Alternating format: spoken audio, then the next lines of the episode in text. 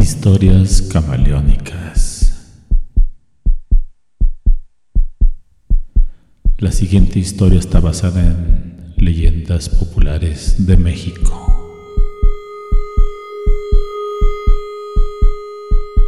Obscuridad absoluta. Se escucha solo el agitado respirar nervioso.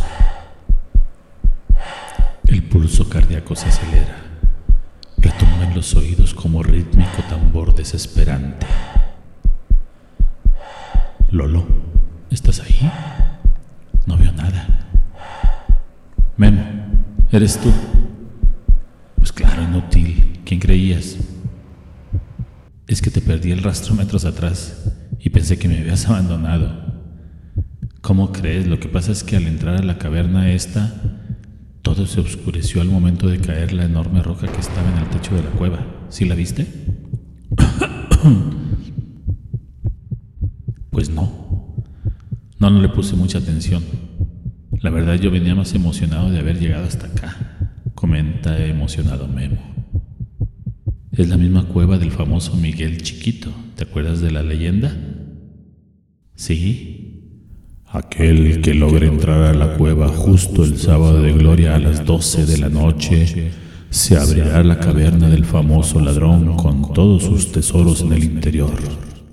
Solo recuerda, la leyenda reza también una maldición la cual dice que la consigna para cargar con el dinero y joyas es todo o nada.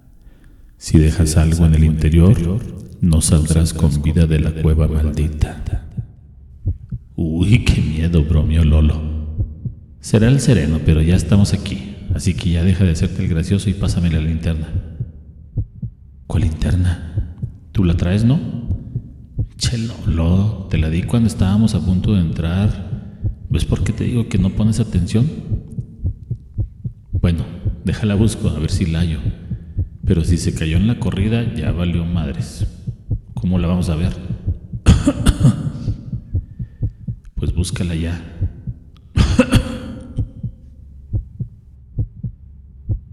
se hace un pequeño silencio, solo mientras se descolgaba la mochila Lolo. Finalmente, gritó jubiloso. ¡Ya la encontré! Sí estaba hasta mero abajo de la mochila. Pues préndela, baboso. ¿Qué crees que sola va a funcionar? De veras contigo. Ya voy, ya voy, qué lata, che memo. Mientras está renegando, intenta prender la lámpara. Lo logra, pero la sorpresa para ambos es que no hay salida. Voltean a verse y sus miradas chocan en la penumbra para sorprenderse de lo que acaban de descubrir. Era cierta la leyenda. El tesoro está ahí, entre algunas rocas e infinidad de polvo de mineral bolsas de distintos tamaños, costales hinchados de monedas, billetes y joyas incontables, bolsos de dinero. Tal vez de otra época, pero seguramente algún valor le podrían encontrar con coleccionistas de monedas antiguas. Estaban tan enfrascados, maravillados con lo que veían que no notaron una sombra que estaba a sus espaldas. Se proyectaba enorme con los destellos de luz de las lámparas sigilosamente. Los dos muchachos distraídos comenzaron a cargar en sus mochilas lo que pudiera caber del tesoro. La ambición los cegaba, no recordaban sobre la maldición. Todo o nada. Todo o nada. Todo o nada. El sonido de las monedas y las joyas silenciaba el movimiento de la sombra. Como una reacción instintiva, Lolo sintió algo que los acompañaba, una vibra maligna, una sensación de no estar solos. Temiendo lo peor, da un empujón a Memo que lo hace voltear hacia él. Le señala hacia donde se refleja la sombra de aquella cosa y se quedan petrificados de miedo al observar cómo se dirige hacia ellos. La reacción natural de ambos, y casi puedo garantizar que de todos, es correr. ¿Pero hacia dónde?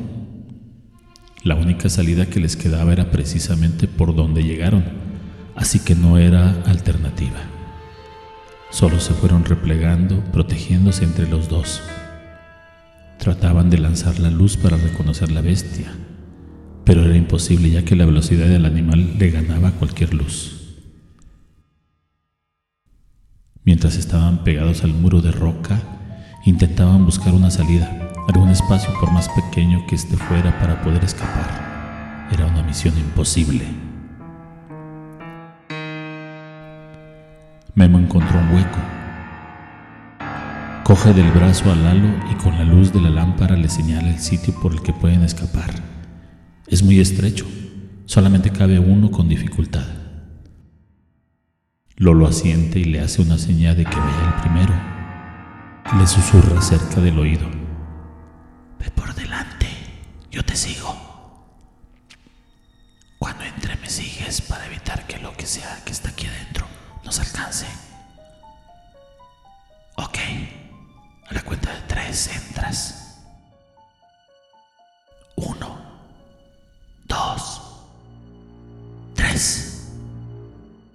Se lanza Memo con lámpara en mano hacia el hueco que le servirá de escape. Este se encuentra en el piso de la caverna. Llega a rastras e inmediatamente con la luz de la lámpara le hace la seña a Lolo de que lo siga. Así lo hace este justo en el momento en que la cosa o animal que habitaba esa cueva, siguiendo el haz de luz, se abalancia hacia ellos. Memo arrastra sobre el piso de tierra, se desliza entre el espacio de rocas que forman el pequeño túnel. Suda y jadea, al mismo tiempo que con los codos se impulsa hacia adelante con la lámpara que va iluminando hacia del frente y siguiendo su instinto de salvación, mira un punto de luz delante de él. Mientras trata de avanzar lo más rápido posible, en pausas para descansar, pone atención a ver si viene Lolo detrás suyo. No puede voltear hacia su espalda, pero sí escucha cómo se va arrastrando detrás de él. Por fin, después de angustiosos momentos, codos, vientre y rodillas destrozadas por el roce con la tierra y las filosas rocas, están a unos metros de poder escapar. Hace una última pausa. Aspira una gran bocanada de oxígeno limpio. Atrás quedó el húmedo y apestoso olor de la cueva. Apaga la linterna y grita eufórico. Lo logramos, Lolo. Lo logramos.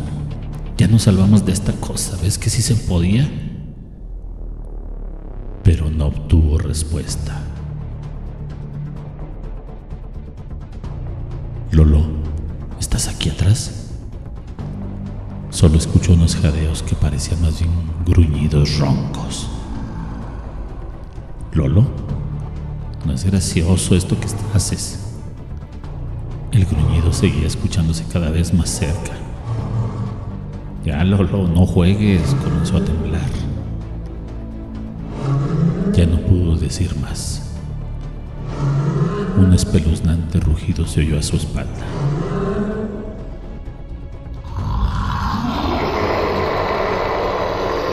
La leyenda sigue siendo eso, leyenda.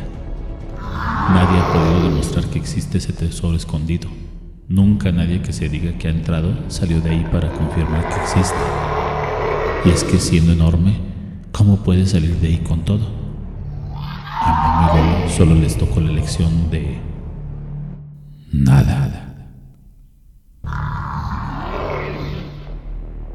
Historias camaleónicas son una idea original y adaptación y producción de Santiago Aguilar.